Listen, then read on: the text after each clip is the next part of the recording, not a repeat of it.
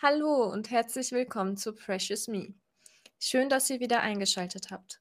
Vorab eine Triggerwarnung. In diesem Podcast und auch in dieser Folge geht es um emotionalen Missbrauch und deren Auswirkungen.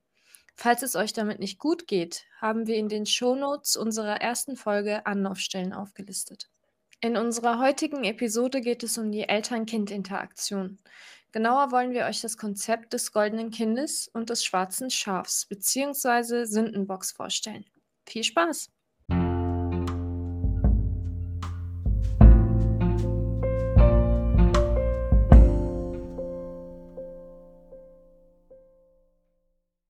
Wir haben es ja endlich geschafft, den Zyklus narzisstischen Missbrauchs zu besprechen. Uns ist aber aufgefallen, wir hatten da eigentlich eine gute Struktur. Wir wussten immer, was wir nächste Folge machen und wie wir das aufziehen, das ganze Thema. Und dann kam jetzt die Eltern-Kind-Interaktion und irgendwie gibt es da nicht so ein Schema. Deswegen haben wir uns jetzt überlegt, wo fangen wir an, was wollen wir berichten und anfangen wollen wir eben mit dem Konzept goldenes Kind und schwarzes Schaf oder Sündenbock. Vorab, wir haben da jetzt keine konkrete Theorie gefunden in der Literatur. Ich weiß nicht genau, woher es herkommt, um ehrlich zu sein. Ja, das einfach nur als Info. Falls einer von euch da mehr Infos hat oder weiß, woher das kommt, könnt ihr euch ja gerne melden. Genau. Du hast schon mal erwähnt, dass du das goldene Kind warst in deiner Familie. Und ich frage mich dabei, wie bist du zu der Erkenntnis gekommen, dass du das goldene Kind warst? Ja, das kann ich erklären. Bevor ich aber darauf eingehe, ist mir bei der Recherche aufgefallen, dass ich in den letzten Folgen davon gesprochen habe, dass ich ja Glück hatte, das goldene Kind zu sein und mein Bruder eben das schwarze Schaf oder der Sündenbock. Und mir ist irgendwie aufgefallen, das hört sich zwar irgendwie besser an, das goldene Kind, Gold, das ist so edel, das ist wertvoll, mm, aber im Endeffekt ist das ja, kann man nicht sagen, es hat mehr Glück oder weniger Glück als das schwarze Schaf. Es leidet zwar anders, aber trotzdem trägt es Schäden von der Beziehung zu dem Elternteil oder den Elternteilen. Ich gehe mal davon aus, dass das goldene Kind einfach nur auf andere Art und Weise missbraucht wird. Ja. Aber auch manipuliert wird und Ja, viel genau. abbekommt. Ja, genau so ist es. Vielleicht nicht so offensichtlich wie beim schwarzen Schaf. Genau, genau, das ist es. Das ist nicht so offensichtlich. Und deswegen ist es auch schwieriger, sich später zu lösen. Das ist mir bei der Recherche aufgefallen und auch bei den Erfahrungsberichten, dass oft eben diese goldenen Kinder in einer langen symbiotischen Beziehung mit dem Elternteil oder den Elternteilen leben und dann Schwierigkeiten haben, sich zu distanzieren, aus dieser Beziehung rauszugehen. Und das liegt eben, wie du gerade gesagt hast, daran, dass das so ziemlich verdeckt ist und nicht so offensichtlich wie beim Sündenbock. Ja, aber wie habe ich das gemerkt? Oder vielleicht so auf die Begrifflichkeit. Ich glaube, so kann man das ganz gut erklären. Gold ist ja eher, ja, das ist so was Wertvolles, ähm, es ist was Glänzendes, es ist was Auffälliges und es ist etwas, was man ja auch gerne präsentieren kann. Und so ist es tatsächlich auch mit dem Kind. Das Kind wird präsentiert. Das Kind ist nach außen hin perfekt, das Kind ist nach außen hin erfolgreich und Ein Mittel, womit dein Vater angeben konnte. ja, eigentlich war es das. Genau. Eigentlich war ich nur Mittel zum Zweck. Ja. Aber das, das beschreibt so das goldene Kind. Ich habe auch geschaut, ob es da irgendwie einen Zusammenhang gibt mit Erstgeboren oder Zweitgeboren oder weiß ich nicht, ob es da so ein oder Einzelkind, ob es da irgendwie eine Relation gibt. Aber leider habe ich da überhaupt nichts zu gefunden. Bei uns ist das ja so, mein Bruder ist der Erste und dann komme ich. In diesem Zusammenhang fand ich auch total spannend, wie ist das mit gleichgeschlechtlich und gegengeschlechtlich. Auch da habe ich nichts zu gefunden. Denn ich kann mir vorstellen, je nachdem, welches Geschlecht der Elternteil hat, kann sich das auch nochmal unterschiedlich auswirken. Bei mir ist es gegengeschlechtlich. Ich, ich, äh, außer jetzt bei dir, habe ich eigentlich noch eine Freundin mit einer ähnlichen äh, Familienstruktur, Mhm. wo die Mutter scheinbar narzisstisch also gehandelt hat. Ich weiß jetzt, ich bin mir jetzt nicht sicher, ob sie äh, definitiv narzisstisch ist, aber Mhm. narzisstisches Verhalten vorzeigt. Und Ja. scheinbar ist das auch bei denen so, dass die zwei älteren Brüder äh, von der Mutter sehr gelobt wurden Und sie Okay. als jüngste Tochter das schwarze Schaf der Familie war. Mhm. Ja, das kann Ähm, sein. Ich glaube, das ist so schwierig. Ich, ich finde das total spannend, aber ich habe da leider nichts so gefunden. ja. Du sprichst aber was ganz Interessantes an. Bei der Recherche ist mir auch aufgefallen, dass es auch mehrere goldene Kinder oder mehrere schwarze Schafe geben kann, also je nachdem, wie viele Kinder es gibt. Ähm, aber es kann auch sein, wenn man Einzelkind ist, dass man beide Positionen hat. Das ist ja richtig äh, Chaos. Ja, ja, was denn? Also das, wo ich so dachte, oh, weil, das muss ja noch heftiger sein, hatte ich irgendwie das Gefühl, wenn man beides, für beides herhalten muss. Ja, woran merkt man das? Also bei mir war das so, mein Bruder ist vier Jahre älter als ich und als ich auf die Welt gekommen bin, das sind natürlich die Erzählungen jetzt von meinen Eltern oder von meiner Mama vor allem und auch von meinem Bruder, dass ich so auf Händen gehalten wurde. Ich merke das auch an unseren Fotos, dass ich auf ganz vielen Fotos bin, ständig mit Papa bin, auf seinem Schoß, in seiner Nähe und dass er Sachen mit mir unternimmt. Subjektiv irgendwie mehr als mit anderen Kindern oder meinem Bruder. Und da war das so, ich wurde, also ich wurde eigentlich ja ständig für alles gelobt. Ja, ich war sozial aufgeschlossen. Ich hatte immer gute, also ich hatte Freundschaften. Ich war im Kindergarten beliebt, ich habe Sport gemacht, auch in der Grundschule. Ähm, ich hatte gute Noten, ich hatte ein super Verhältnis zu meinem Vater. Also ich war eigentlich ja quasi so das Vorzeigekind. Und was ich total spannend, also so das hat mir mein Bruder und meine Mama dann natürlich erzählt, dass beispielsweise, wenn ich mich mit meinem Bruder gestritten habe, dann war er immer der, der den Kürzeren gezogen hat. Also ich wurde auf jeden Fall bevorzugt. Es ist zum Beispiel auch so, also ich habe keine körperliche Gewalt erlebt in dem Sinne von Papa. Ich glaube, das hätte er auch nie gemacht, weil körperliche Gewalt siehst du ja. Das Ja. hinterlässt Spuren. Das, was wir ja erlebt haben oder was emotionaler Missbrauch ja macht, sind diese unsichtbaren Verletzungen oder zumindest von außen unsichtbaren.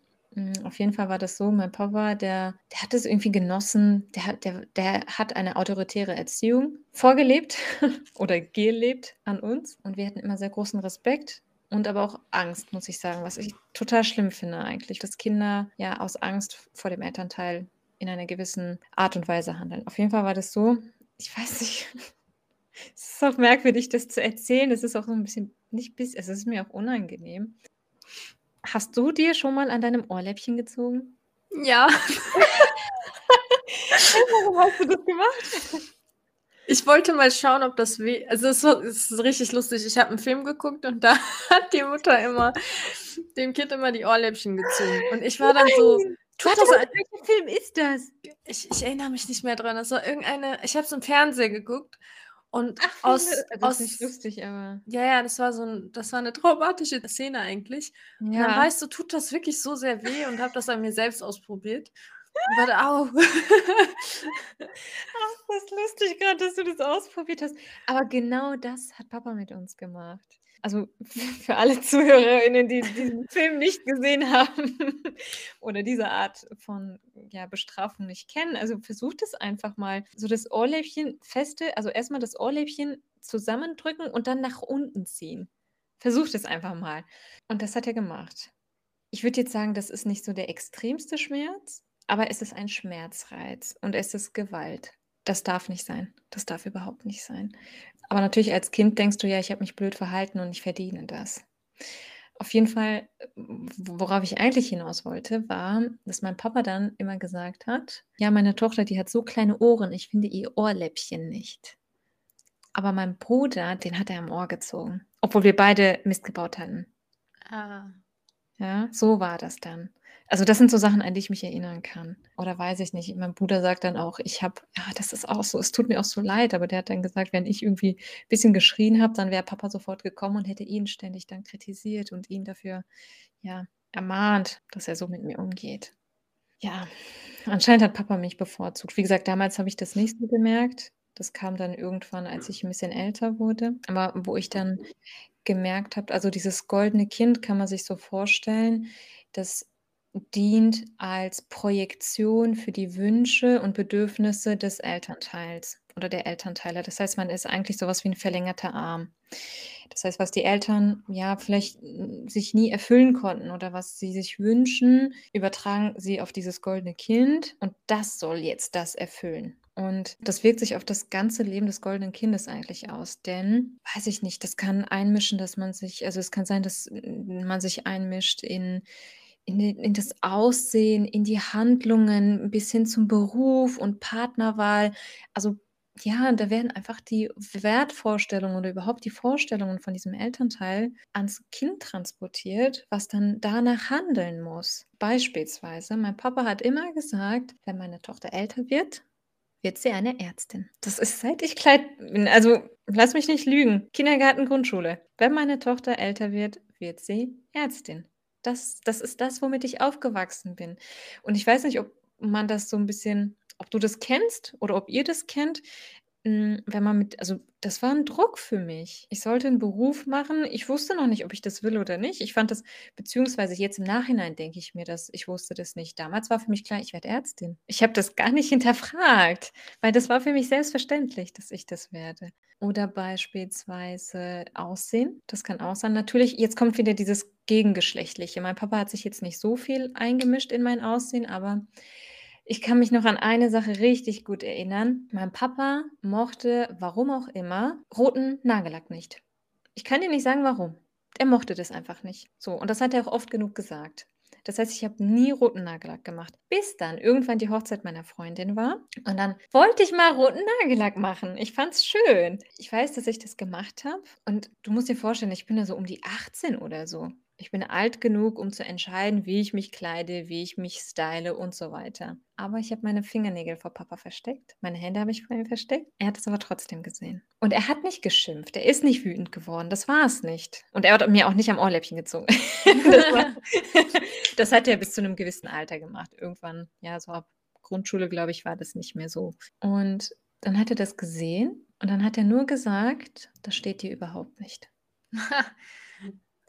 Boah, und du glaubst nicht, da ist irgendwie eine Welt in mir zusammengebrochen. Also, wie gesagt, das war er ist nicht wütend geworden, er hat nicht geschimpft, aber dieser Satz und dieser Ton, ich kann mich noch richtig an diesen Tonfall erinnern. Ich habe so die Enttäuschung rausgehört. Mhm.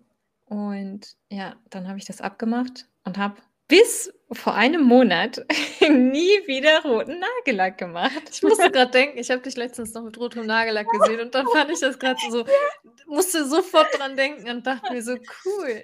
Ja, und ich dachte, nee, ich mache das, weil ich wollte das, ich finde es schön und irgendwie habe ich das immer unterdrückt, weil Papa das nicht wollte.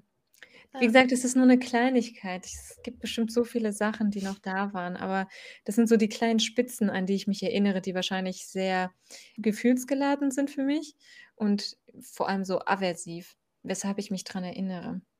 Woran ich mich auch noch erinnern kann, das weiß ich noch ganz genau. Ich habe ja gesagt auch, dass die Kinder der verlängerte Arm sind und ich habe ja mein Abitur gemacht und dann habe ich einen Studienplatz bekommen und das war Psychologie. Ich glaube, das war ja ausreichend prestigehaft. Deswegen war er nicht enttäuscht. Ah. Medizin hat nicht geklappt. Aber ich habe auch im Nachhinein so gedacht, ich habe mich für Jura beworben, für Psychologie, für Medizin. Das sind halt alles so Fächer, die angesehen sind. Ja. Aber das war das, was von mir erwartet wurde. Irgendwas, ja, was Ansehen hat. Und dann habe ich das Studio, äh, das, wie gesagt, mein Abitur geschafft. Ich glaube, da war er auch schon stolz. Das war auch für ihn eine Zufuhr, so eine Selbstaufwertung. Weil, weiß ich nicht, für mich kommt das so vor, wie Papa hat gesehen, meine Leistungen sind seine Leistungen. Ne? Und dann habe ich halt die Studienzusage bekommen und das war mit einer Freundin zusammen. Wir wurden beide angenommen an der gleichen Uni. Und irgendwann hat mir die Freundin angeschrieben und die hat gesagt, hey, schau mal, unsere Papas, die haben ja diesen Laptop für uns ausgesucht. Wie findest du den? Und ich kann mich noch so gut an meine Enttäuschung erinnern, weil ich so dachte, welcher Laptop? Ich weiß nichts davon. Ich hatte keine Ahnung davon. Und vielleicht könnte man sich ja denken, ah, vielleicht macht mein Papa eine Überraschung für mich. Könnte ja sein, wenn man so ganz, ja, vielleicht wenn man unter normalen Verhältnissen aufwächst. Ja. so, ich wusste in dem Moment, dass Papa mir keine Überraschung macht. Ich wusste, er hat sich den Laptop gekauft. Also er hat es entschieden, er hat diesen Laptop gekauft und dann kriege ich den wahrscheinlich. So. Und dann war ich sauer. Ich war irgendwie total sauer. Und vor allem, ich konnte meiner Freundin ja auch nicht sagen, äh, nee, weiß ich nichts davon. Und dann, ich weiß noch ganz genau, ich habe gesagt, ach ja, ja, ja, mh, hm, genau, der ist ganz gut. Obwohl ich erstens keine Ahnung hatte, dass ich einen Laptop bekomme, zweitens nicht wusste, welcher Laptop das ist. Und dann kam aber oh, das war ich kann mich noch so gut daran erinnern. Schau mal, das ist schon wann war das? Das war vor 13, 14 Jahren. ich bin nach Hause gekommen und ich hatte ja so ein bisschen erzählt, wie das bei uns aussieht. Man kommt in den Eingang und dann kommt schon das Wohnzimmer und das anlie die anliegende Küche. Und das heißt, ich bin in die ins Haus rein und dann ist schon die das Wohnzimmer und er saß im Wohnzimmer. Und ich dachte ja, ich weiß noch, der saß da, hatte den Laptop ausgepackt und hat ja meinen Laptop ausprobiert, durchforstet und ja. Hier, bitteschön, das ist super. Ja, hier für dich so. Ich weiß nicht, ob ich übertreibe. Keine Ahnung. Ich habe was auch überlegt, als ich überlegt habe, das zu erzählen, ob ich irgendwie so übertreibe und undankbar bin, weil Papa kauft mir einen Laptop und ähm, ich habe nichts dazu beigetragen, also nichts Finanzielles und ob das nicht normal ist, dass er dann den Laptop öffnet und ja, die Freude quasi verspürt, weil ich meine, man muss auch dazu sagen, damals gab es kaum Laptops. Nicht jedes Kind hat ein Tablet oder ein mhm. Handy. Und das war so für mich so quasi, ja, die Belohnung für meinen ganzen Fleiß, Abi gemacht, Studienplatz. Ne? Und das, ich hatte das Gefühl, das ist so meins. Das sollte meins sein, hatte ich das Gefühl. Ähm, ich wollte es aussuchen, das konnte ich schon nicht machen. Ich wollte es auspacken. Ich finde sowas total, also so ein Laptop auspacken oder ein Handy auspacken, ich finde, das hat nochmal was. Und dann hat er aber so getan, als ob das alles seins wäre als ob er gerade das Ganze geschafft hätte und als ob er jetzt studieren gehen würde. Mhm. Das war, ich war echt enttäuscht und auch sauer. Ich kann mir vorstellen, dass du dich so gefühlt hast, als ob du eine Zuschauerin deines eigenen Lebens wärst. Ja, so. ja, das hast du echt gut gesagt. das war wirklich so, weil ich dachte, wie gesagt, du musst mir mal sagen, ob ich da übertreibe, aber ich weiß nicht, ist das so komisch, das zu erwarten? Eigentlich nicht, nein. Ich denke, du bist jetzt so also aus der Perspektive, dass du mit der Uni anfängst. Oder ein anderes Beispiel, ich, ich von mir aus jetzt. Mein Vater ist auch jemand, der sehr, aber es ist, kommt von einer anderen Stelle. Der, wenn es um meine Mutter geht oder um uns geht, dass sehr der Vater ist, die Vaterrolle. Mhm. Dann, dann war das dann immer so, dass er, wenn man zum Arzt geht, hat er immer angefangen zu sprechen. Meine so. Tochter hat das und das oder dies und das. Und dann, äh, als ich mit der Uni angefangen habe, wollte ich mir ein eigenes Girokonto öffnen lassen mhm. und habe einen Termin bei der Sparkasse geklärt. Er wollte unbedingt mitkommen. Okay. Und ich war so, ich kann das auch selber machen, aber der mhm. wollte unbedingt mitkommen und ist da hingekommen. Und das Erste, was er gesagt hat, wir wollen meiner Tochter ein Konto öffnen. Wäre es auch okay, wenn ich einfach von meinem Konto eine zweite Karte öffnen lasse? Ja. Und dann hat die Frau meinen Vater so angeguckt und meinte so, ich glaube, sie ist alt genug, sie könnte ja. auch ihr eigenes Konto. Ja, richtig gut. Wobei ich, ich habe mich echt komisch gefühlt. Ich habe ihn angeguckt und musste erstmal so realisieren äh, und ihm klar machen, guck mal, ich ich kann das jetzt selber machen. Ja. Ich, ich, bin auch selbstständig. Und aus der Pers ich habe halt in dem Moment gemerkt, mein Vater hat irgendwie so ein Dilemma gehabt. Meine Tochter ist jetzt erwachsen geworden. Mhm. Und ähm, das ist nochmal so eine andere. Also er hat das sofort akzeptiert und meinte so, tut mir leid. Und dann mhm. hat mich dann einfach gelassen. Aber irgendwie, das kann ich nachvollziehen. Aber er, er hat das halt realisiert immer, was er da gemacht hat. Mhm. Bei deinem Vater, ich weiß nicht, ich, ich, ich, ich sag mal so, mir fällt immer eine, die eine Sache ein, wo er vor der Haustür stand und das habe ich schon mal erwähnt und meinte, dass du immer zu spät bist. Mhm. Halt diese Anmerkung und ich stand da so, ich, ich glaube, er kennt seine eigene Tochter nicht wirklich. Mhm. Und ich habe halt diesen Eindruck, nach dem all dem, was du erzählst, dass er wirklich für sich selbst Dinge genossen und äh, gelebt ja. hat und wie du gesagt hast, halt, dass dir dann weitergepasst hat und meinte, hier, jetzt mach. Ja. Also die Perspektive macht da schon viel aus so. Ja, also es ist eben, es ist nicht nur diese Computersituation oder diese Genau. Laptop-Situation. Das zieht sich halt ewig. Und das war wirklich etwas, wo ich mich extrem drauf gefreut hatte. Und dann, ja, hat er das für mich gemacht gehabt. Ja, das daran, ich weiß nicht, das ist so sehr in meinem Kopf hängen geblieben, irgendwie diese Situation. Auch wenn es so nach außen hin sich jetzt nicht so schlimm anhört, aber das sind eben diese Grenzen, die überschritten werden. Das sieht zwar so aus wie eine kleine Grenze, aber wenn immer immer ganz viele kleine Grenzen überschritten werden, dann ist das am Ende auch ein großes Problem. Weißt du, was ich mich gerade frage? Dein mhm. Bruder hat auch studiert, dein Bruder hat auch Abitur gemacht. Mhm. War das Verhalten auch so oder war das dann so? Also hat er sich damit mhm. loben lassen oder hat er deinen Bruder gelobt oder wie war das eigentlich? Boah. Ich hoffe, es liegt daran, dass ich, nicht, ich, ich mich nicht erinnern kann, aber mir fällt nichts dazu ein. Krass. Was mir einfällt ist, ja, da komme ich wieder zum goldenen Kind. Mein Bruder, der hat studiert und der hat ein Auslandssemester gemacht. Und zwar in China. für damalige Verhältnisse nach China zu fliegen, ist echt noch mal 'ne Hausnummer gewesen. Und ich weiß, dass mein Papa nicht einmal angerufen hat. Und jetzt aber dann bin ich zum Studium ausgezogen. Das war dann auch, ja, in 'ne in 'ne weit entfernte Stadt, aber wer hat mich hingefahren? Dein Vater. Ja, mein Papa hat mich hingefahren. Ja, das war dann, wo ich so dachte wo ich dann so realisiert habe: „Oh, das ist irgendwie unfair.“ Weil mein Bruder, der hat Hat so was nicht erlebt. Ja, krass.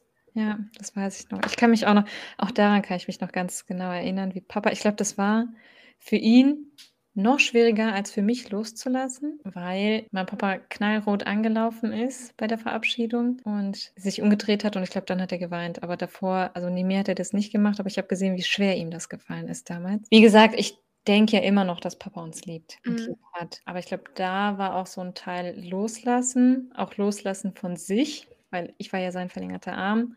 Irgendwo auch die Trauer, dass ich weg bin. Ja, ich glaube, das war so einiges Gemischtes bei ihm, so. Aber daran kann ich mich ganz gut erinnern und wo ich auch gemerkt habe: „Oh, das ist irgendwie unfair meinem Bruder gegenüber.“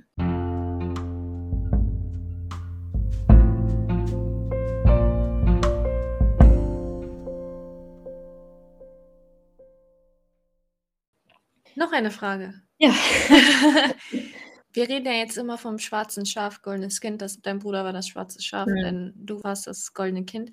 Du hast ja noch eine Schwester, die jüngste Ja. von euch. Ich frage mich jetzt, was war ihre Position in dem Ganzen? Ist Ja. sie untergetaucht oder Ja. weil, äh, ich kenne sie ja und sie ist so 'n ruhiger Mensch und ich frage mich jetzt, hat sie auch in dem Maße was abbekommen oder war sie dann immer so die die leise Person, die so zugeguckt hat, zugeschaut hat und nicht viel abbekommen hat? Frage ich mich jetzt so ganz neugierig. Ja, also meine Schwester war nicht das goldene Kind, das kann ich sagen. Ähm, aber sie war auch nicht der Sündenbock. Also sie war irgendwas dazwischen. Ich glaube so, die hat von beidem was bekommen, aber dass sie jetzt so eine Rolle komplett ausgefüllt hat, das war nicht so. Daran kann ich mich kann ich mich nicht erinnern. Wenn ich ich boah, das ist so fies, aber wenn ich 'ne Rangliste oder 'ne Reihenfolge machen müsste nach Beliebtheit bei Papa, Mhm. werde würde ich an 1. Stelle stehen, dann meine Schwester und an letzter Stelle mein Bruder. Krass. Ja, das ist richtig Dann dann wäre deine Schwester wahrscheinlich, äh, das, was wir erwähnt haben, sowohl schwarzes Schaf als auch goldenes Kind oder gar nichts in dem Boah, das ne, ich glaube, sie hat was abbekommen von beidem, aber ich würde sie nicht in diese Kategorien stecken. Krass. Ich sollte sie mal fragen, aber Das ist auch das ich finde das au ja, Ja. Vielleicht hat sie andere Dinge wahrgenommen, ist auch Ja. interessant, ne? Das ich finde das echt interessant, weil das ist ja dann noch mal 'ne andere Dynamik, was sie da Ja, erlebt hat, wahrscheinlich. Ja, woran ich mich auf jeden Fall weil äh, warum ich denke, dass sie dann nicht ganz in 'ne Kategorie passt, dass ich, ähm, mich oft für sie eingesetzt habe. Ich war quasi so die Vermittlerin in der Familie als goldenes Kind, weil ich war halt ja, ich das ist ja, ich war ein Team mit Papa. Mhm. Beziehungsweise ich war, ja, Papas Teammitglied. Es war sein Team und ich war ein Mitglied davon. So. Und ja, weiß ich nicht, was davon alles übrig geblieben ist, ist eigentlich ich habe Papas Ziele übernommen, Papas Werte, weil man du kannst dich nicht selber entwickeln. Dir wird ein Weg vorgegeben. Es wird dir suggeriert, wie du zu sein hast, wie erfolgreich, in welchem Beruf, wie du auszusehen hast, wie du zu denken hast oder wie du nicht zu denken hast.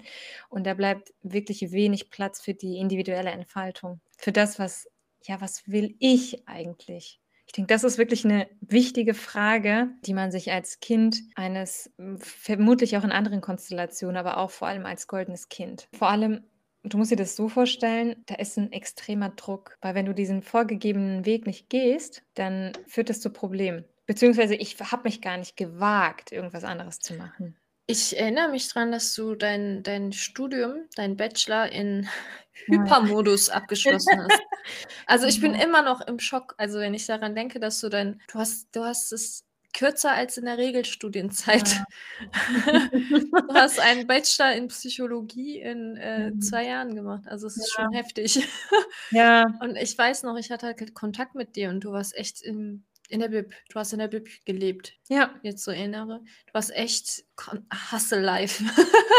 Ja. Du hast das echt durchgezogen und ich, ähm, erinnere mich dran, dass du gesagt hast: „Warum die Eile gehabt eigentlich?“ Ja. Ich hätte die ich habe mir so viel Stress gemacht und ich hätte das alles viel lockerer nehmen können. Ja. Und ich wenn ich jetzt so dran denke, das war ja 'ne Zeit, wo du echt, äh, vielleicht auch dich selbst beweisen wolltest und wie du gesagt hast, Mhm. vielleicht hast du's gar nicht gewagt, anders zu denken. Ja.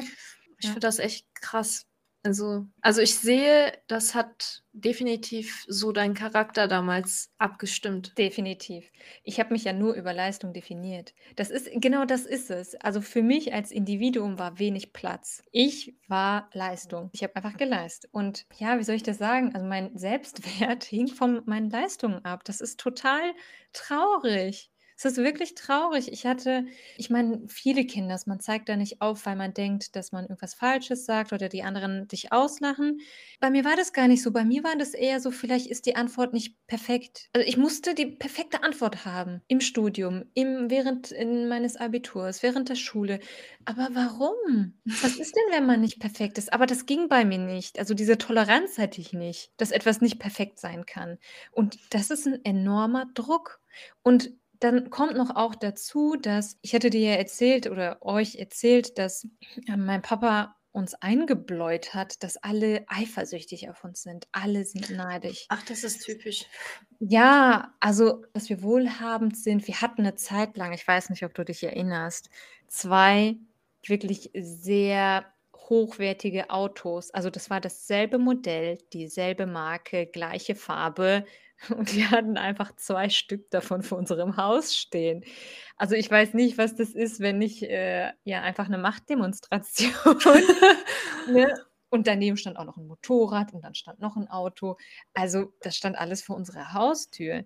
Dann wurde uns immer eingebläut, wir sind die perfekte Familie. Nach außen hin dürfen wir nicht bröckeln. Unsere Kinder sind perfekt, die machen ihre Schule, die sind erfolgreich. Und dann bist du da als junges Mädchen, als Heranwachsen und denkst so, boah, ich muss das aufrechterhalten, weil alle sind eh neidisch auf uns, alle warten darauf, dass ich, ich einen Fehler mache. So voll paranoid. Es ist einfach paranoid. Es kommt mir bekannt vor. Ja.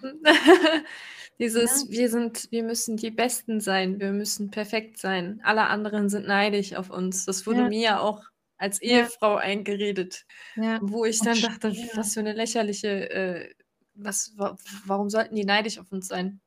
Aber Wir guck mal, du konntest die Reflexion machen. Du Ich als Kind das nicht. Auch als Genau. Jugendliche und Erwachsene nicht. Aber du als bist damit Kind- komplett auch von der Kindheit auf damit Genau. aufgewachsen. Es ist normal für dich gewesen. Das Eben. meinte ich ja dann. Ich, das, da, den Gedanken hatte ich ja dann als Ehefrau, wo ich mir dachte, sollen meine Kinder das auch durchmachen? Nein. Ja. Das ist halt genau das, was ich meine. Das sind so Kleinigkeiten, Ja. Wo man sich denken würde, das ist doch kein Missbrauch vielleicht. Also es ist doch nur ein Ja. Gedanke von ihm. Aber nein, das Nee. wird dir, das wird dir konstant eingeredet. Das beste Ja. Beispiel dabei ist, sei es Frau, sei es Kind. Also ein Narzisst kann das bei seiner ganzen Familie durchziehen. Ja. Der Vater von meinem Ehemann, damaligen Ehemann hat seiner Frau, also der Mama zum Beispiel, oft eingeredet, dass alle eifersüchtig auf sie sind. Und Mhm. ähm, also ich habe das von, aus ihrem eigenen Mund gehört. Also so, alle sind Ja. eifersüchtig und alle sind nur am Lästern. Wir sind besser. Ja. Wir sollten uns nicht in, die, in, in solche Umgebungen geben und Ja. mitmachen und äh, denen die Möglichkeit geben zu lästern. Was hat das gebracht, diese, diese Sätze, dass diese Frau sich im Haus eingeschlossen hat und sich komplett Isoliert, ne? sozialen Beziehungen komplett entzogen hat Ja. und äh, einfach zwischen vier Wänden in einem offenen Gefängnis, wie wir vorher erwähnt haben, Ja. weitergelebt hat. Das machen Narzissten auch manchmal bei ihren Kindern. Ja. Und wenn du jetzt so erzählst, muss ich manchmal schmunzeln, weil ich diese Sätze Ja. alle schon kenne. Aus einer Ja. anderen Perspektive einfach nur. Aber das war mein offener Käfig. Ja, und Weil- das Schlimme bei der ganzen Sache ist, ein erwachsener Mensch, der das vorher nicht kannte, kann sowas vielleicht erkennen. Aber Ja. du als Kind, das ist normal für dich. Ja, das ist für mich Bis, normal. du das, bis du das realisierst, geht eine lange Zeit vorbei. Ja. Also, Und beim goldenen Kind ist es halt tückisch, weil man das oft nicht realisiert, weil man sich eben aus dieser engen Beziehung nicht lösen kann. man fühlt sich geliebt, aber man kennt diese Liebe noch eigentlich nicht richtig, Ja, denke ich mal. ja. Und also was, was dieser Rattenschwanz, der dahinter hängt, ist, wenn du so perfekt bist und nichts nach außen transportieren darfst. Also ich sag's mal so, du kennst mich. Ich bin ja, meine Mama, die sagt ja immer so liebevoll zu mir, Kühlschrank. weil ich meine Emotionen nicht wirklich nach außen transportiere. Ja. Das ist auf jeden Fall das Produkt vom Verhalten meines Vaters. Ja. Ich weiß, mein Papa hat das, also ich möchte meinen Papa nicht in Schutz nehmen. Aber für mich hilft es, wenn ich darüber nachdenke, dass jeder Mensch einen guten Grund hat, so zu sein, wie er ist. Und ich denke, Papa hat sich das auch nicht ausgesucht und gewünscht. Und das hilft mir so ein bisschen. Aber trotzdem sind es seine Verhaltensweisen gewesen, die mich zu dem gemacht haben. Weil, nur das Beispiel von der heutigen Episode, das mit dem Laptop, ich war sauer und ich habe es geschluckt. Und das war immer so. Ich habe gelernt, auf Papas Bedürfnisse zu achten, auf seine Gefühle zu achten. Ich kann bis heute, wenn jemand 10 Kilo abnimmt, sich die Haare färbt, keine Ahnung was, sowas sehe ich nicht. Aber ich nehme jede oder wirklich sehr kleine emotionale Regungen, Gestik, Mimik. Ich habe so das Gefühl, ich habe ich hab so ein ähm, Profitraining hinter mir, das in meinem Gegenüber zu erkennen. Und das ist das von Papa, weil er hat, er hat nicht benannt, ich bin jetzt wütend, weil du das und das gemacht hast. Ne? Er hat entweder geschwiegen, er hat mich mit Blicken gestraft oder mit eben so einem Satz, mit einem Tonfall. Und daraus habe ich immer interpretiert, wie er sich fühlt. Und deswegen habe ich gelernt, wie es Papa geht, aber nicht gelernt, wie gehe ich mit meinen Gefühlen um. Und deswegen habe ich, seit ich mich daran erinnern kann, bin ich jemand, der alles mit sich selber ausmacht, schon von klein an. Und wenn du dann noch dazu überlegst, dass wir ja die perfekten Kinder sind, perfekten Familie, dann kannst du das auch gar nicht nach außen transportieren, weil dann besteht die Gefahr, dass dieses perfekte Bild bröckelt. Ja. Was hindert dich dann auch nochmal? Wo ich das so ein bisschen durchschaut habe, hatte ich ja erzählt, das war mit 27 damals, bis 27 Jahren habe ich eigentlich alles mit mir selber ausgemacht. Alles. Ich habe fast nie irgendwas nach außen getragen. Ne, dieses Weinen war ja für mich auch total schlimm, neben anderen weinen, Gefühle zeigen. Das war, das konnte ich überhaupt nicht ertragen. Aber Wer was mitbekommen hat, waren meine Hunde. Weißt du noch, meine zwei Hunde? Mhm. Ich glaube, wenn die noch am Leben wären und man die gefragt hätte, die hätten und die reden könnten, dann hätten die einiges erzählt. Das waren so die, denen ich das anvertrauen konnte. Aber ansonsten, ja, bin ich bis heute noch der Kühlschrank. ich bin ein, ich bin auf jeden Fall offener inzwischen, ähm, seitdem ich das reflektiere, was das alles mit Deine Fächer sind jetzt voll. Ja, du hast ganz viel Leckeres da drin. Ja, die waren auch damals voll. Also was, was ich sagen würde, also ich habe nicht meine ähm, Gefühle irgendwie wegverdrängt oder ähm, ja, ignoriert oder so. Ich, hab, ich, ich erlebe meine Gefühle sehr intensiv, muss ich sagen. Aber ich habe gelernt, das mit mir selber auszumachen. Ich habe irgendwann angefangen, mir zum Beispiel so Sprachnachrichten zu schicken, wenn ich wütend war. Mir selber. Ich habe einfach meinen Frust rausgelassen, weil ich das niemandem erzählen konnte. Ich habe das vom Spiegel gemacht. Ich habe es nicht ja. aufgenommen, aber ich habe mir, ich habe mir selber Reden gehalten. Ja.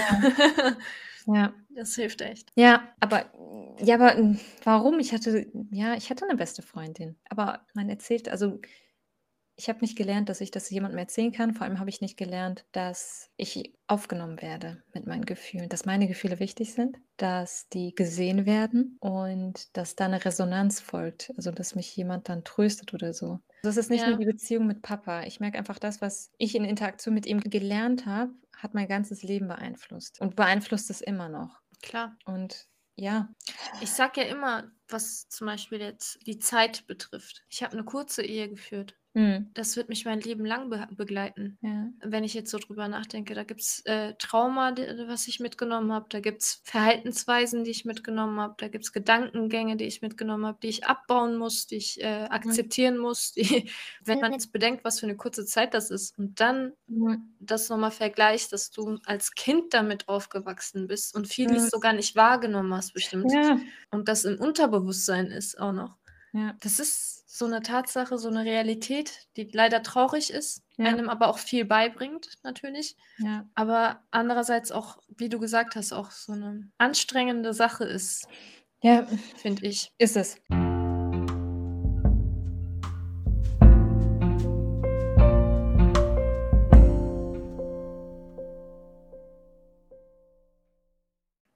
Also, jetzt haben wir sehr viel erzählt, geredet, wieder mal. Und wieder nur die Hälfte von dem, was wir uns aufgeschrieben haben. Thema öffnet ein neues Thema und wir sind ein bisschen wieder abgeschweift, aber Ja. ja, ich denke mal, das reicht für heute. Ja. Beim nächsten Mal werden wir hier wieder anknüpfen und auf interessante Themen eingehen. Wir freuen uns, dass ihr eingeschaltet habt und sagen bis zum nächsten Mal. Tschüss. Tschüss.